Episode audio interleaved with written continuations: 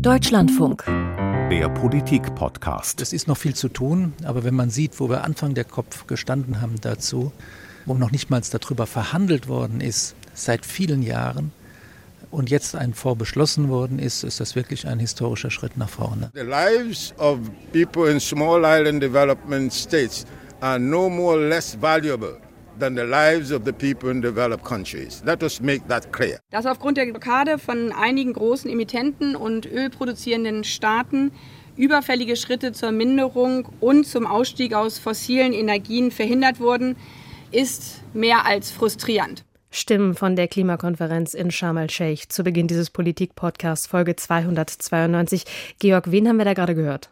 Erst Christoph Bahls, der ist politischer Geschäftsführer der umwelt- und entwicklungspolitischen Organisation German Watch. Dann Joseph Molvin, der ist Minister für Umwelt und Gesundheit von Antigua und Barbuda. Das ist ein Inselstaat in der Karibik. Und Annalena Baerbock, unsere Außenministerin.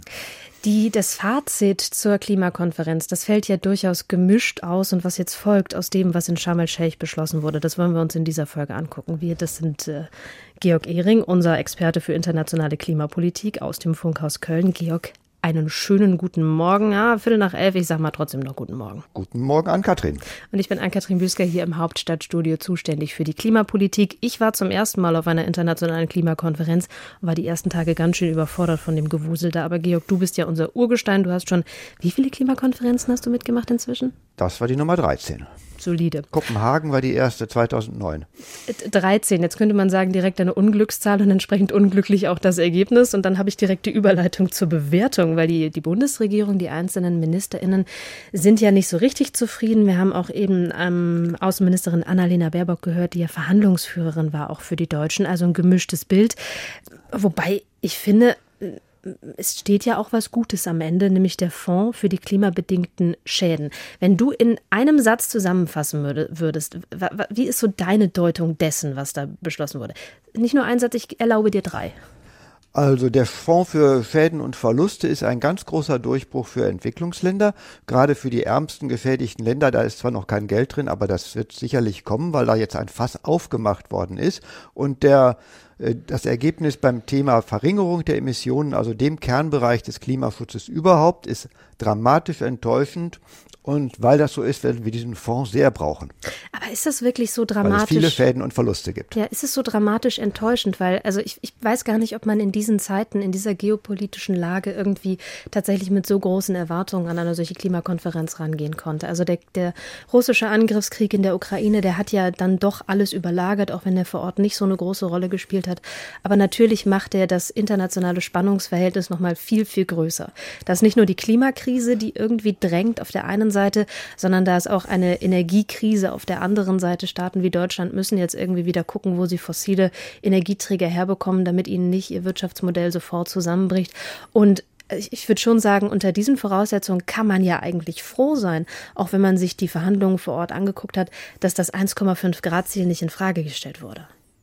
Äh, ja, die Frage ist, woran man das misst. Wenn man das an der realpolitischen Lage misst, kann man möglicherweise auch über dieses Ergebnis im Punkto Verringerung der Emissionen äh, noch was Gutes finden oder damit zufrieden sein. Wenn man es daran misst, was sein muss und was mhm. jetzt auch wirklich sofort passieren muss, um das 1,5 Grad Ziel nicht zu reißen, dann ist es dramatisch enttäuschend, weil das klappt jetzt nicht mehr. Ja, und Mo Moment, du sagst 1,5 Grad Ziel ist vorbei, kriegen wir nicht mehr? Das meine ich schon, ja. Mhm. Also wir haben äh, zu Beginn des Jahrzehnts gesagt, es muss bis 2030 äh, die Emissionen fast halbiert werden. Äh, das steht auch so im Abschlussdokument und es stehen jetzt im Grunde keine Maßnahmen drin, die äh, das auch besorgen. Und ein Drittel des Jahrzehnts ist vorbei. Die Emissionen äh, sind seit nach 2020 wieder angestiegen. Wie soll das kommen? Es hieß zwei, jedes Jahr um minus sieben Prozent 2020, also in dem Maßstab, wie das Ganze in der, unter dem Druck der Corona-Pandemie, als wir alle nicht mehr Auto gefahren sind, als mhm. wir zu Hause geblieben sind, in dem Maßstab und das jedes Jahr. Und das haben wir jetzt zwei Jahre lang nicht gemacht und dann müssen es jetzt an die 10 Prozent sein jedes Jahr. Wie soll das kommen? Die Autos sind nicht kaputt. Die werden noch einige Jahre fahren und CO2 erzeugen. Ebenso die Kraftwerke. Einfach die Infrastruktur ist noch da und wir fangen jetzt sogar an, neue aufzubauen. Das sprengt das Budget. Mm, neue, das ist einfach so. neue Infrastruktur zum Beispiel im Senegal war ja auch ein großes Thema. Da soll ja ein Gasfeld erschlossen werden im Meer vor Senegal und Mauretanien. Die Infrastruktur steht ja zu einem großen Teil tatsächlich auch schon, läuft noch nicht, ist ein äh, Gasfeld, was dann viel Geld in die Kassen von BP spülen würde. Und Bundeskanzler Olaf Scholz hat ja in diesem Jahr auch vor Ort gesagt, ja, er findet die Erschließung ganz gut. Deutschland würde auch gerne davon profitieren. Das wurde natürlich vor Ort auch von vielen Aktivistinnen und Aktivisten kritisiert, die ja eigentlich gefordert haben, dass in die Abschlusserklärung ein verbindlicher Ausstiegspfad für Öl und Gas hineinkommt. Hat es nicht geschafft. Aus deiner Sicht, warum ist es nicht gelungen? Das ist deshalb nicht gelungen aus meiner Sicht, weil man sagt jetzt, das ist China ist schuld, Saudi-Arabien ist schuld, die ägyptische Präsidentschaft hat zu viel auf, auf Saudi-Arabien gehört und auf die aufstrebenden Schwellenländer, die ein langsameres Tempo beim Klimaschutz haben wollen. Aber es ist auch so, wenn Deutschland zum Beispiel als Land, was sich als Vorreiter im Klimaschutz sieht, da auch mitmacht, wer will das dann noch? Hm. Ich hatte tatsächlich auch den Eindruck, die deutsche Seite hat so ein bisschen die Emissionsminderungsziele zwar auch betont, dass es wichtig ist, aber in den Verhandlungen eher den, den Schwerpunkt drauf gelegt, diese Einigung in Sachen Loss and Damage ähm, durchzubekommen. Also Deutschland hatte das ja mit vorangebracht, dass das überhaupt auf der Tagesordnung dieser Klimakonferenz äh, landet. Ähm, seit dem Petersberger Klimadialog ja über Monate hinweg vorbereitet, tatsächlich auch hier von Berlin aus, um einfach eine, einen Mechanismus zu finden, der die klimabedingten Schäden bei den Entwicklungsländern, beziehungsweise wie Deutschland es sagt, bei den besonders vulnerablen Ländern, ähm, deren Schäden, klimabedingte Schäden tatsächlich auszugleichen. Und ich war ja mit Annalena Baerbock ähm, in Sharm el-Sheikh und mein Eindruck war wirklich, das war ihr Herzensprojekt, das war ihr besonders wichtig, das irgendwie durchzusetzen. Und ich habe ein bisschen tatsächlich das Gefühl, diese Emissionsminderung, da hat man dann im Zweifelsfall auch, ist man Kompromisse eingegangen, damit man zumindest Loss and Damage durchkriegt. Das sehe ich genauso. Also diese Kompromisse ist man eingegangen und wahrscheinlich war das auch nötig, um diesen Fonds durchzubekommen. Äh, es ist ja eine erstaunliche Kehrtwendung der Europäischen Union äh, und auch Deutschlands. Vorher hat man ja auf der und noch zu Beginn der Konferenz auf der Seite gestanden, wir schaffen Kassen, aber wir schaffen keinen Fonds, der dafür da ist. Das ist uns dann doch zu viel, aber wir zahlen Entschädigungen auf verschiedenen Wegen. Das war ja am Anfang die Position der Europäischen Union. Mhm. Und dann hat man diesen Fonds in einer Kehrtwende durchgebracht und das auch sehr erfolgreich. Das ist für mich auch eine große Leistung. Ähm, vielleicht musste man auch da bei den Emissionen äh, zurückhaltender sein, also weniger drängen. Aber man muss sich klar sein, damit macht man das 1,5 Grad Limit wirklich kaputt. Wir reden jetzt hier so über diesen Fonds, als wüssten alle da draußen, was tatsächlich gemeint ist. Ein bisschen angetextet habe ich schon. Also es geht um die klimabedingten Schäden bei den vulnerablen Ländern. Aber kannst du vielleicht noch mal erklären, wie, also was wissen wir jetzt konkret, wie das funktionieren soll? Was ist schon beschlossen? Was ist vielleicht auch noch auszuarbeiten, damit unsere Hörerinnen und Hörer einmal auf dem Stand sind? Ja, der Fonds soll ein Fonds der UN werden, der äh, dafür da ist, bei Schäden und Verlusten durch die Klimaerwärmung in Entwicklungsländern, und zwar in besonders verwundbaren Ländern, einzuspringen. Ähm, wenn beispielsweise, was jetzt im Sommer passiert ist, Pakistan ein Drittel durch einen ungewöhnlich starken Monsun, der mit der Klimaerwärmung zusammenhängt, äh, überschwemmt wird, dann entstehen da Schäden in Höhe von vielen Milliarden Euro und da soll dieser Fonds Hilfen leisten für den Wiederaufbau, für die Bewältigung dieser Schäden. Äh, und das soll gezahlt werden von den reichen Ländern in einer Abgrenzung, die noch zu bestimmen ist. Also die Industrieländer sind alle dabei. Die Schwellenländer zählen als Entwicklungsländer in der Systematik der UN-Klimarahmenkonvention. Mhm. Und einige Schwellenländer passen da aber nicht mehr hin, vor allem China. Und es ist die Frage, wie man die auch zum Zahlen bekommt. Und davon hängt sicherlich auch ab, wie die Zahlungsbereitschaft der Industrieländer ist. Wie dieser Fonds sich füllt, ist noch völlig unklar. Was für Mechanismen es gibt, für Länder davon zu profitieren, ist noch völlig unklar. Aber da, das ist auch völlig logisch, dass das unklar ist, denn man hat erstmal den Fonds im Grundsatz beschlossen. Vor zwei Wochen wollten die meisten den noch gar nicht. Mhm. Und dass die Strukturen dann noch nicht da sind, das ist völlig klar. Das vielleicht mal so als, als Kurzfassung. ich glaube, ja. vielleicht vertiefen wir diesen, diesen China-Aspekt nochmal. Also wer zahlt tatsächlich ein? Weil das war mein Eindruck, war insbesondere von deutscher, auch von europäischer Seite so ein riesen Knackpunkt, dass man eben sicherstellen möchte, dass China nicht Gelder aus diesem Fonds bekommt, sondern Gelder einzahlt, weil China ja in den vergangenen Jahrzehnten eine wahnsinnige wirtschaftliche Entwicklung hingelegt hat. Diese Einstufung, äh, wer zu den G77, also Schwellenländer, Entwicklungsländer gehört, ist ja auf Basis von 1992 Rahmenabkommen ähm, getroffen worden, wenn ich das richtig im Kopf habe. Und da wäre China jetzt ein Profiteur eines solchen Fonds. China hat aber inzwischen pro Kopf fast einen CO2-Ausstoß wie Deutschland. Kann man schlecht sagen, okay, bei euch ähm, gleichen wir klimabedingte Schäden und Verluste aus, wenn ihr durch euren CO2-Ausstoß so maßgeblich zum Klimawandel beitragt. Habe ich es richtig zusammengefasst? Mhm. Wobei China wird nicht von diesem Fonds profitieren. Das ist schon klar durch die Festlegung, dass es sich auf die besonders verwundbaren Länder konzentriert, mit einer gewissen Möglichkeit, das zu erweitern bei anderen armen Entwicklungsländern. Aber dass China zahlt, ist noch nicht gesichert. China hat sich bereit erklärt zu freiwilligen Zahlungen in solchen Fonds, will also von seiner Ausgangsposition her äh, als großzügiger Geber auftreten können, aber keine Pflichten haben. Und äh, das ist den Industrieländern meiner Meinung nach völlig zu Recht äh, zu wenig. Und man muss vielleicht auch nicht vergessen, dass China in der Position nicht alleine ist. Also andere Länder wie Indonesien, Mexiko, Südafrika haben auch einiges an äh, Einnahmen, sind auch äh, einen höheren Entwicklungsstand. Auch die werden äh, zu Zahlungen irgendwie langsam mal verpflichtet. Hm. Brasilien, Lula da Silva hat sich bereit erklärt, auch an afrikanische Länder zu zahlen, in welchem Rahmen auch immer in seiner Rede. Äh, also da kommt schon ein bisschen Bewegung. Und im 2024 soll die Systematik, äh, ob diese Einteilung noch korrekt ist oder nicht, auf der UN-Klimakonferenz überprüft werden. Und äh, da werden jetzt Positionen abgesteckt. Hm, wir sind schon ganz tief drin in, den, in den Details, was glaube ich auch nochmal äh, zeigt, wie komplex diese Klimakonferenz dann doch tatsächlich ist. Es ist ja auch nicht immer nur diese Cover, Cover Decision, also diese Abschlusserklärung. Es gibt dann die Arbeitsprogramme, die zahlreichen Papiere, die da beschlossen werden. Das ist ja schon wirklich ein, ein riesiger Haufen, der da äh, bearbeitet wird. Auch deshalb ja die Verhandlungen so hyperkomplex. Du hast gerade diese, den Hinweis gemacht, dass die vulnerablen Staaten profitieren äh, sollen. Und das war ja auch etwas, wofür die EU wirklich gekämpft hat, um es mal so zu sagen, und wo, glaube ich, die, die deutsche Verhandlerposition auch eine große Rolle gespielt hat. War ja in diesem Jahr erstmals das Auswärtige Amt, was diese Verhandlungen geführt hat. Also äh, Annalena Baerbock als Außenministerin, als äh, Chefverhandlerin, aber den Boden bereitet, ganz viel Meter gemacht hat ja Jennifer Morgan, Klim internationale Klimapolitikbeauftragte im Auswärtigen Amt, Staatssekretärin. Ich glaube, dieses Duo hat da auch aus meiner Sicht eine ganz solide Arbeit äh, geleistet. Und eben in diesen, diesen, diesen Fonds, den die Entwicklungsstaaten ja haben wollten, dieses vulnerabel noch hineinverhandelt, dass tatsächlich die besonders verletzlichen Staaten davon profitieren können, eben damit China nicht davon profitiert. Wie hast du so ähm, wahrgenommen? Du kennst ja aus den vergangenen Jahren, da hat ja immer das Umweltministerium die Verhandlungen geführt. Welche Rolle hat es in diesem Jahr gespielt, dass das Auswärtige Amt diesen Job übernommen hat?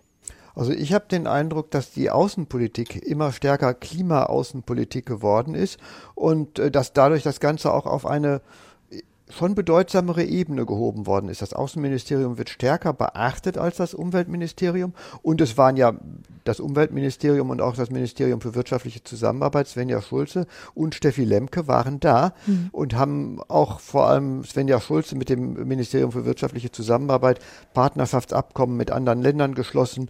Äh, also das war ein Dreierteam, das da aufgetreten ist. Und die Tatsache, dass mehrere ähm, Ministerinnen da waren, hat auch äh, dafür gesorgt, dass mehr passiert ist in den verschiedenen Bereichen. Ich glaube, das hat die, äh, da hat Deutschland schon einiges an Wumms reingebracht und ich dachte mir, vielleicht wäre es ganz gut gewesen, wenn Robert Habeck auch noch da gewesen wäre als zuständiger Minister für internen Klimaschutz. Ja, ich wollte gerade sagen, das hat mich nämlich Was? auch gewundert. Der hat ja einen Staatssekretär geschickt, den Stefan Wenzel, aber er selbst war nicht da, hat das Team Deutschland nicht komplettiert, dabei ist er eigentlich Klimaschutzminister. Das ist schon ein bisschen ungewöhnlich. Genau, also das äh, für die Selbstdarstellung Deutschlands in dem Bereich wäre er als erstes zuständig gewesen mhm. und äh, bewegen hätte er vielleicht auch ein bisschen können. Mhm, gerade bei den Energiefragen. Wie siehst du denn die Zusammenarbeit in der EU? Deutschland verhandelt ja nicht für sich selber, mhm. sondern über die EU. Das ist im Prinzip das Team Baerbock-Timmermans. Ja. Was da auftritt. Ich fand es tatsächlich ganz faszinierend, weil es gab ja am Samstag diesen Moment, wo es so aussah, oh, hier könnte nichts rauskommen. Es läuft irgendwie alles nicht so hundertprozentig. Am Vorabend hatte die EU sich hinausgewagt mit diesem neuen Vorschlag tatsächlich, okay, wir nennen das Ding Fonds für die Loss and Damage äh, Kiste, wollen aber die äh, nur die vulnerablen äh, Staaten berücksichtigen und eben eine breite Geberbasis in Klammern, damit China auch einzahlt. Dann über Nacht kamen nicht so ganz hundertprozentig die Reaktionen, die man sich gewünscht hatte und dann sah es ja irgendwie am Samstag so aus. Du hast gesagt, das ist häufig so, dass es dann irgendwann verzwackt wird und es so aussieht, als würde es scheitern. Da gab es ein EU-Koordinierungstreffen. Die gab es immer bevor äh, die in die Verhandlungen, in die nächste Verhandlungsrunde gegangen sind, haben sich die MinisterInnen der EU zusammengesetzt und überlegt, na, wie gehen wir diese Kiste jetzt an? Und nach diesem Treffen kam dann ein relativ spontan angesetztes Pressestatement, wo Timmermans vor die Presse getreten ist und alle Ministerinnen und Minister standen hinter ihm. Es war ein bisschen chaotisch, weil sich dann noch eine riesige Pressetraube drumherum bildete und ich hatte kurz das Gefühl, ich werde hier erdrückt. Und Timmermans in seinen ja doch recht deutlichen Worten, der, der hat ja, die Fähigkeit, das dann auch markig zu sagen, hat dann äh, klargestellt, okay, wenn hier ein ne, ähm, Ergebnis rauskommt, das irgendwie zurückfällt hinter Glasgow, dann gehen wir das nicht mit. Also im Stile von Christian Lindner lieber kein Deal als ein schlechter Deal. Und das wirkte schon durchaus bildmächtig, wie da das gesamte Team hinter ihm stand. Und tatsächlich konnte man auch beobachten, dass die EU sehr lange mit einer breiten Ministerinnenriege da war. Als es in die Verlängerung ging, sind ja viele Staaten, da sind Leute schon ab abgereist, waren Delegationen dann nicht mehr vollständig, insbesondere die, die, die Ministerinnen und Minister waren dann nicht mehr da, aber die EU hatte tatsächlich, ich glaube, am Samstagmorgen noch um die 20 äh, hochrangige MinisterInnen vor Ort, was schon wirklich auch, glaube ich, den, in, die, die Verhandlungsposition gestärkt hat. Ich habe im Hintergrund gehört, dass ähm, die EU im Vorfeld nicht so richtig gut vorbereitet äh, war. Das haben NGOs gesagt, das haben aber auch einige ähm, Vertreter des Europäischen Parlaments gesagt, dass man sich im Vorfeld nicht so richtig gut untereinander verständigt hatte, was man eigentlich will. Und ich hatte dann den Eindruck, dass tatsächlich die Deutschen das übernommen haben. Also vor allem Annalena Baerbock, dass die die Zügel in die Hand genommen hat, dann Schulterschluss mit Timmermans und die, die EU-Position eben sehr stark dominiert war durch die, die deutschen äh, Sichtweisen. Ja, von einigen Ländern hat man ja nicht so viel gehört. Also aus Osteuropa, die bei der EU-Position immer ein bisschen stärker als Bremser aufgetreten sind, gerade Polen, äh, da habe ich bei dieser Konferenz nichts von gehört und von den großen anderen europäischen Ländern eigentlich auch ziemlich wenig. Vielleicht hat das dann auch am Ende zu einer äh, Willensbildung im positiven Sinne beigetragen. Ähm, Lass uns vielleicht jetzt mal über die ägyptische Präsidentschaft sprechen, also die ägyptische Konferenzleitung. Ähm, der Außenminister Samir Shukri war ja Konferenzpräsident. Und äh, wie beschreibt man es jetzt? Ähm, diese Klimakonferenzen sind ja viel Textarbeit. Und das hat nicht so richtig gut funktioniert, war zumindest mein Eindruck und bekam ich auch gespiegelt, weil sehr lange gar keine Texte da waren. Also diese ähm, Cover Decision, also diese politische Rahmenerklärung, der erste Text war, glaube ich, korrigiere mich, Freitagmorgen oder so lag der vor, also zu einem Zeitpunkt, wo eigentlich schon klar war, der soll hier bald zu Ende gehen. Und äh, so schnell kommt ja keiner durch diesen Text. Also die waren nicht so richtig hyper engagiert, oder? Nee, der erste Text war, äh, das, das, Freitag war ja der erste Text, der sich sozusagen auch liest wie eine Abschlusserklärung. Mhm. Davor hatte er eine 20-seitige Ideensammlung, was könnte denn alles drinstehen, veröffentlicht.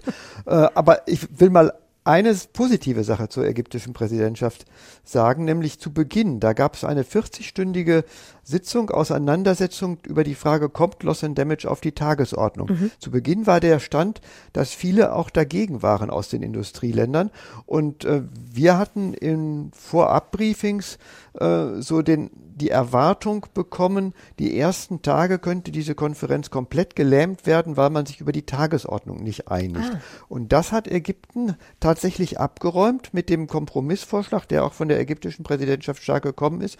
Okay, wir reden über Loss and Damage, wir reden aber nicht über die Frage einer äh, juristischen Verantwortlichkeit der Industrieländer nach dem äh, Verursacherprinzip, weil mhm. das eine rote Linie für die Industrieländer ist mhm. und die Entwicklungsländer vorab darauf bestanden haben. Und dann war der Kompromiss, okay, wir reden drüber, aber wir reden über freiwillige Zahlungen. Damit war das auf der Tagesordnung und das hat Ägypten abgeräumt. Und danach äh, stimme ich dir völlig zu, gegen Ende war Ägypten zurückhaltend, ist nicht rübergekommen, war intransparent, zeitweise wusste man gar nicht, was für äh, ein Vorschlag auf dem Tisch lag, mhm. weil er eben nicht auf dem Tisch lag, sondern in der Hand des ägyptischen äh, äh, Außenministers.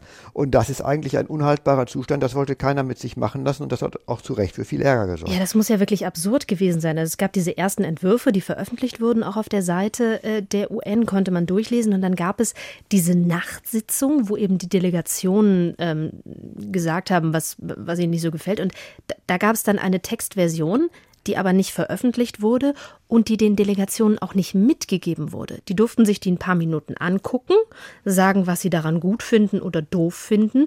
Und uns wurde dann von verschiedenen Seiten gesagt, was da für dramatisch schlimme ähm, Formulierungen drin stehen. Also wirklich das muss ein kompletter Wahnsinnstext gewesen sein. Aber sie durften den nicht mitnehmen, um damit zu arbeiten. Das heißt, es war irgendwie so eine wuselige Stimmung. So alle wussten irgendwie, das läuft gerade nicht so richtig gut.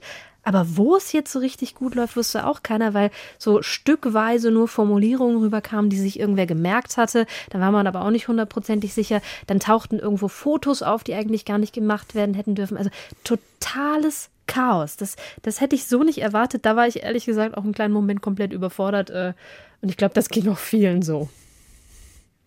Ja, das ging mir auch so. Was, was soll man dazu sagen? Und das ist ja dann auch ein, eine Atmosphäre, in der dann auch falsche Gerüchte einfach mhm äh, die Runde machen und bestehen bleiben, weil man sie nicht widerlegen kann. Sonst kann man sagen, okay, äh, du findest jetzt in diesem Text diese schreckliche Formulierung, gucken wir doch mal rein, in welchem Zusammenhang das steht, ob sie wirklich so schrecklich ist. Und dann weiß man hinterher, ob sie wirklich so schrecklich ist. Aber da konnte man das stundenlang überhaupt nicht überprüfen und die Leute, die es äh, verhandeln müssen, äh, die sind ja auch völlig brüskiert, wenn sie den Text nicht kriegen und nicht verraten kriegen, worüber sie verhandeln sollen. Mhm. Also man kann im Prinzip. Also das war schon sehr ungeschickt von den Ägyptern. Ja, ungeschickt oder vielleicht eben auch taktisch. Das weiß man ja nicht. Also ich meine, es war eine Klimakonferenz in einer Diktatur, muss man auch dazu sagen. Dass die es mit Transparenz jetzt nicht so unbedingt haben, ist vielleicht auch nicht so überraschend. Ja, aber eine schlechte Taktik. Das war, war die haben sich äh, von allen Ärger eingehandelt, vielleicht äh, außer von den Ländern, die sich in diesem Text besonders wiedergefunden haben und mussten es dann ja natürlich auch irgendwann aufgeben. Mhm. Wollen wir einen Strich unter die inhaltliche Bewertung bis hierhin machen und einmal kurz sprechen über äußere Bedingungen dieser Konferenz? Ich glaube, das wird sich gerade ganz gut anschließen, wenn wir schon bei Ägypten sind. Was meinst du? Also die äußeren Bedingungen, wenn ich da mal anfangen kann, es waren vor allem am Anfang recht schwierig. Also das war eine, ich glaube, die zweitgrößte Klimakonferenz bisher von der Teilnehmerzahl überhaupt, mhm. aber die war für eine offenbar relativ gering, deutlich geringere Teilnehmerzahl äh, geplant worden. Also die, Leute, die sich mit der Technik, äh, Übertragungstechnik und so beschäftigt haben, mit Internetverbindungen. Am Tag vorher muss alles prima geklappt haben. Da haben die Ägypter es getestet. Und als dann die Leute alle da waren, brachen die Internetverbindungen ständig zusammen und mussten nachgebessert werden. Oh und ich habe äh, in der Kabine der ARD, wo ich ja die meiste Zeit gearbeitet habe, äh, noch nie so viele und so häufig Techniker der Konferenz gesehen, die noch nachträglich irgendwelche Strippen gezogen haben, weil wir nur eine Leitung statt zwei hatten und äh, es einfach alles zu wenig war. Und ich glaube, die haben die ganze Zeit geschwitzt und überall nachgebessert. Dann war das Essen knapp. Mhm. Äh, und viel zu teuer. Da haben sie dann auf einmal irgendwann gesagt, okay, ab jetzt kostet alles nur noch die Hälfte. Also es waren ständig Entscheidungen, die ähm, viel umschmissen, wo man sich dachte, ja, hätten sie das nicht ein bisschen früher sich überlegen können. Äh, bei Hotels gab es jede Menge Ärger, weil da sehr, sehr hohe Preise waren, in einem Ort, wo man auch nicht in den Nachbarort gehen kann, weil da überall drumherum nur Wüste ist. Ähm, und das hat sich im Laufe der Konferenz ein bisschen zurechtgeruckelt. Also als du gekommen bist, äh, da, da lief es schon ganz gut oder halbwegs gut. Aber am Anfang war es wirklich sehr chaotisch. Der Mittwoch der zweiten Woche war das, als Annalena Baerbock angereist ist. Also wirklich in der heißen Phase auf den Endmetern, um das vielleicht einmal äh, dazu zu sagen. Und als ich äh, auf dieses Gelände gekommen bin, ich war erstmal von der, von der schieren Größe total überfordert. Und dann habe ich im Verlauf der Tage gemerkt, ah kacke, hinter dieser Halle wo ich dachte, das ist das Ende, ist noch eine Halle, dahinter ist noch eine Halle und dahinter ist noch eine Halle und dahinter kommen dann die äh, Räume, wo auch die Plenarsäle sind. Also ein riesiges Gelände und die, die größte Absurdität fand ich direkt nebenan war ja der Flughafen. Das heißt, alle fünf Minuten gefühlt ist einem so ein riesiger Vogel irgendwie über den Kopf geflogen im Landeanflug und man dachte nur so, okay Okay, ja, wunderbares Sinnbild auch für so eine Klimakonferenz, wo irgendwie der internationale Flugverkehr ja einer der größten Emittenten ist. Was uns vielleicht zu einer Frage bringt, die dir ja auch ähm, aus der Hörerinnenperspektive gestellt wurde, nämlich die große Frage, wie klimaneutral eigentlich diese Klimakonferenz war. Und also alleine die Tatsache, dass alle fast nur mit dem Flugzeug anreisen konnten, weil anders kommt man kaum nach Sharm el-Sheikh, vielleicht ne, mit einer Privatjacht, aber das ist auch nicht so klimaneutral. Dann der enorme Plastikmüll, der dort entstanden ist, auch das irgendwie, glaube ich, ein Faktor. Also meinem Gefühl nach war das jetzt nicht so richtig nachhaltig und naturverträglich. Die CO2-Emissionen beim Anflug werden ja immer ausgeglichen äh, bei solchen Konferenzen, aber man weiß ja, dass der CO2-Ausgleich beim Fliegen äh, meistens nur äh, Teilerfolge bietet, weil äh, Fliegen nicht nur durch das CO2 schädlich ist und am Boden der, äh, der Müll allgegenwärtig und eine vernünftige Mülltrennung gab es nicht. Es gab sonst bei Konferenzen immer so Versuche, wir machen ähm, zum Beispiel äh, Pfandsysteme für Kaffeebecher oder irgendwie sowas. Das war diesmal alles nicht. Das waren äh, äh, äh, Umweltbedingungen, also Umweltschutzmaßnahmen, wie man sie hier bei uns seit zehn Jahren vielleicht nicht mehr hat, also so wenig. Und diese bei dieser Konferenz war Klimaneutralität für mich einfach überhaupt kein Thema. Hm. Es war äh, nicht publik, was da tatsächlich gemacht wurde. Möglicherweise habe ich da was verpasst, dass es vielleicht ein bisschen besser war, als ich es mitgekriegt habe. Aber ich habe wirklich an Bemühungen, diese Konferenz nachhaltig zu gestalten, nichts mitbekommen, im Unterschied zu Glasgow letztes Jahr, im Unterschied zu Bonn vor fünf Jahren. Also meistens passiert da einiges in der Hinsicht. Mhm. Also ich find, fand auch interessant, nochmal zu sehen, wie stark da auch große Konzerne dominieren. Also es gab irgendwie teilweise Freigetränke, Limonade, weil Coca-Cola Sponsor war. Es gab Wasserspender mit kostenlosem Wasser von Nestle in großen Plastikbottichen, wo man dann immerhin kostenlos eine Flasche irgendwie ranhalten konnte, um sie wieder aufzufüllen. Kaffee in äh, Wegwerfbechern von Nescafé, Eis von Mövenpick. Ich bin einfach mal so frei und nenne die ganzen äh, Marken an dieser Stelle, damit auch klar ist, wer da irgendwie seine Finger im Spiel hat. Und dann ist ja die Klimakonferenz auch dominiert durch zahlreiche Pavillons. Das ist so ein bisschen Ideenexpo, wenn man es positiv sieht für erneuerbare Energien und Klimalösungen. Wenn man es negativ sieht, sieht man da auch den Einfluss wieder großer Sponsoren, die ähm, diese Stände mit aufbauen, wo auch aus meiner Sicht erkennbar war, dass da viel fossiles Kapital auch mit drin steckt. Also es gibt ja viele Diskussionen noch darüber, ob die, ob die Klimakonferenz ein richtiges Format ist. An genau diese äußeren Rahmenbedingungen würde ich an der Stelle ein großes Fragezeichen setzen. Ich glaube, das kann man definitiv besser machen. Ja, das kann man besser machen, aber mir ist wichtig, dass man es machen muss. Es wird ja immer kritisiert, dass diese Klimakonferenzen so groß sind und nach meinem Eindruck werden sie immer größer. Mhm. Und wenn ich es mir richtig überlege, bin ich dafür, dass die größer geworden sind.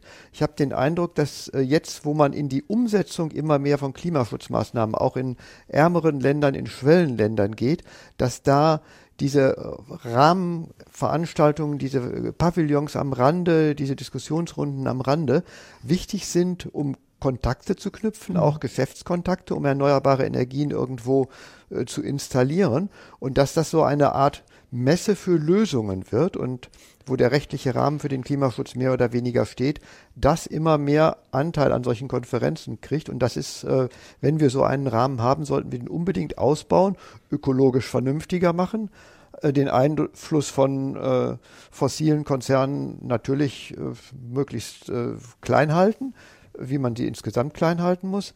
Aber äh, dass man diesen Rummel kritisiert, das ist in Deutschland populär zu kritisieren. Ich finde es eigentlich genau umgekehrt. Es kann um dieses Klimathema nicht genug Rummel geben. Hm, ich finde, diese Diskussion über das Format lenkt halt auch immer so ein bisschen davon ab, worum es eigentlich geht. Also man kann sich wunderbar über das Format irgendwie echauffieren und alle fliegen dahin und dann ist da so viel Müll. Das ist halt einfacher, als sich tatsächlich irgendwie mit dem Thema Klimaschutz auseinandersetzen, was dann ja doch, wir haben ja hier auch schon drüber gesprochen, ein erhebliches Komplexitätslevel äh, am Ende erreicht.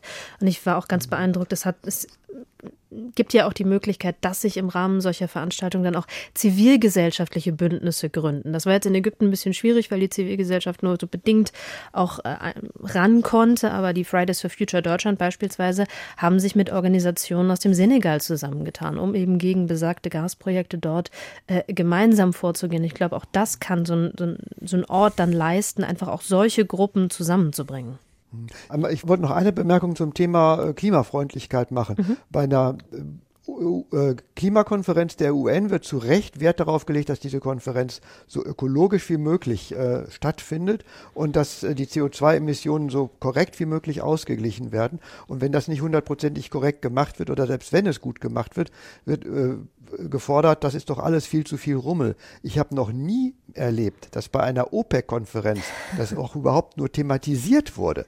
Und die OPEC-Konferenz ist die, die dem Klima schadet und mhm. nicht die Klimakonferenz. Ich weiß auch gar nicht, wie das jetzt so bei diesen ganzen G7-Veranstaltungen ist, die hier in Deutschland stattgefunden haben oder bei den G20-Treffen. Das wäre vielleicht nochmal ein guter Ansatzpunkt, auch da nochmal nachzuhaken, wie das da eigentlich mit den Emissionen aussieht. Hatten wir dieses Jahr ja auch einige wegen der G7-Ratspräsidentschaft, wo dann alle irgendwie nach Deutschland gekommen sind.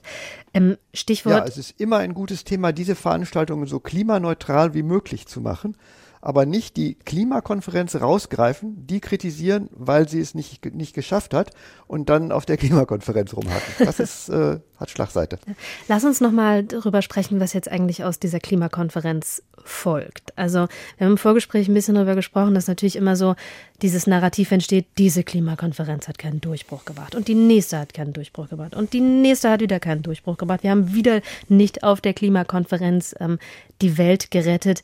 Aber du hast gesagt, darum geht es eigentlich gar nicht.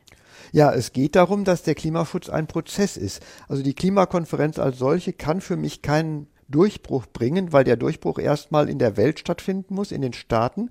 Äh, es kommt da kein Verhandler zur Klimakonferenz, der von seiner Regierung das Mandat hat, beim Klimaschutz alles umzuschmeißen und mehr zu machen, sondern das ist immer ein bisschen Voranbringen des Fortschritts in diesem Bereich, im, in jedem Bereich, dieses Mal vor allem bei Schäden und Verlusten, in mhm. anderen Dingen, äh, bei anderen Konferenzen im Punkto Emissionsminderung.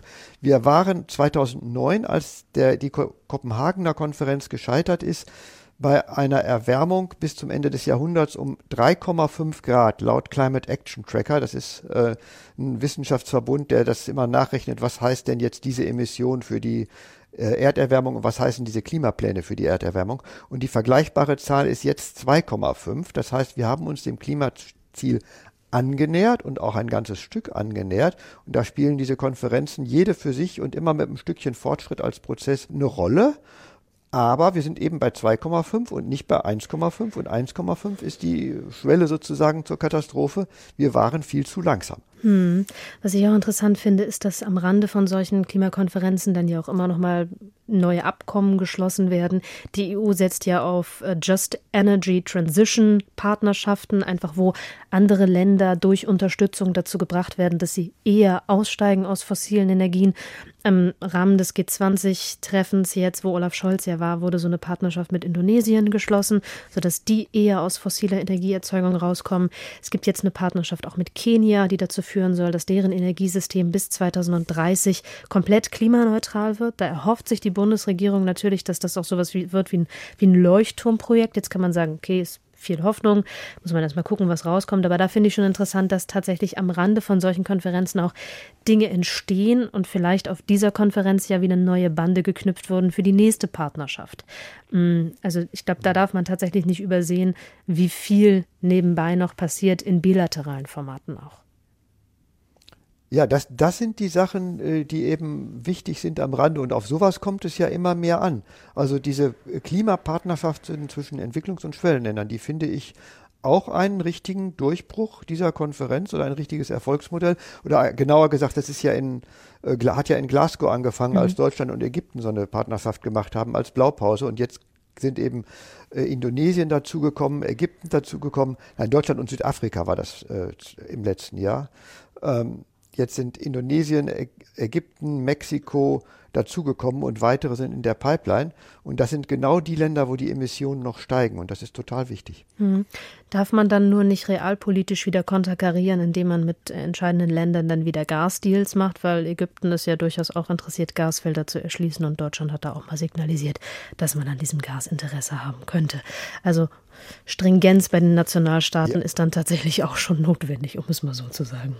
Ja, mindestens. Hat sich Deutschland denn dazu verhalten, zu der Kritik an den Gasdeal, dem Gasdeal-Teil des Ägypten äh, Abkommens? Also über die ägyptische Frage habe ich vor Ort mit niemandem gesprochen. Senegal war halt ein großes Thema und äh, da hat ja auch äh, Ricarda Lang, die grüne Parteichefin, die ja auch teilweise auf der Klimakonferenz war für ein paar Tage, auch nochmal ein großes Fragezeichen dran gemacht, ob Deutschland das tatsächlich so machen kann. Ich glaube, da wird äh, regierungsintern noch ein bisschen was zu klären sein, inwieweit Deutschland tatsächlich dann Gas aus dem Senegal bezieht ähm, oder ob man Bedingungen stellt, vielleicht tatsächlich auch da nochmal eine Energiepartnerschaft aufsetzt die an anderer Stelle ähm, im Senegal erneuerbare Energien fördert, was ja die Aktivisten aus dem Land tatsächlich auch gefördert haben. Also auch da sieht man, ähm, das bringt an der Stelle Diskussionsprozesse dann tatsächlich auch nochmal in Gang. Und ich bin gespannt, was jetzt so im nächsten Jahr passiert. Die nächste Klimakonferenz wird sein in Dubai. Vereinigte Arabische Emirate. Das ist ein Ölstaat par excellence. Die machen zwar auch sehr viel mit Erneuerbaren, weil sie auch das Geld haben, einfach Solaranlagen überall installieren zu können und das Ganze weiterentwickeln zu können und so. Aber das sind im Prinzip die Kräfte, die dafür gesorgt haben, dass die fossilen Energien in Ägypten eine viel zu große Rolle gespielt haben und man muss befürchten, dass das in Dubai so weitergeht. Das ist jetzt nicht der positive Ausklang dieses Podcasts, den ich mir vorgestellt habe, Georg. Wie finden wir denn jetzt noch einen positiven Ausklang? Ähm, also für, da muss ich ein langes. Ja. Also ich finde, dass eine Sache sich positiv ent, äh, entwickelt hat, das ist die Ernsthaftigkeit und der Druck und man kann fast sagen die Torschlusspanik. Mhm. Man hat in diesen Jahren mitgekriegt, gerade im Jahr 2022, was passiert im Klima. Hm. Und das sorgt dafür, dass eine fordernde Stimmung auf Seiten der Entwicklungsländer passiert ist und sich viel stärker verstärkt hat und dass das in den Industrieländern äh, zum Teil eingesehen wird und zum Teil auch mitgetragen wird. Die Europäische Union ist mit ihren Klimazielen nicht mehr meilenweit von den Anforderungen der 1,5 Grad Grenze entfernt, andere schon, aber äh, ich hoffe, dass das eine Bewegung bringt, einfach das Erleben der Dinge, die der Klimawandel äh, tatsächlich an Krisen und Katastrophen hervorruft, äh, dass man auch noch mal ein Stück äh, äh Tempo drauf liegt. Und äh, ich habe ja am Anfang gesagt, ich glaube nicht, dass man das 1,5 Grad Limit jetzt halten kann, aber die Emissionen vielleicht so weit zu drücken und hinterher auch aus der Atmosphäre wieder rauszuholen, dass das nur ein vorübergehendes Überschreiten ist. Und 1,6 ja oder 1,7 oder 1,8 wären ja auch schon mal besser als 2,5 Grad. Das war doch die positive Kurve, die wir zum Abschluss brauchten. Georg, vielen, vielen Dank. Wenn Sie Fragen haben oder Feedback oder ihr Fragen habt oder Feedback, dann freuen wir uns über Post an politikpodcast.deutschlandfunk.de. Das war Folge 292 mit Georg Ehring und Ann-Kathrin Büsker. Bis zum nächsten Mal. Tschüss.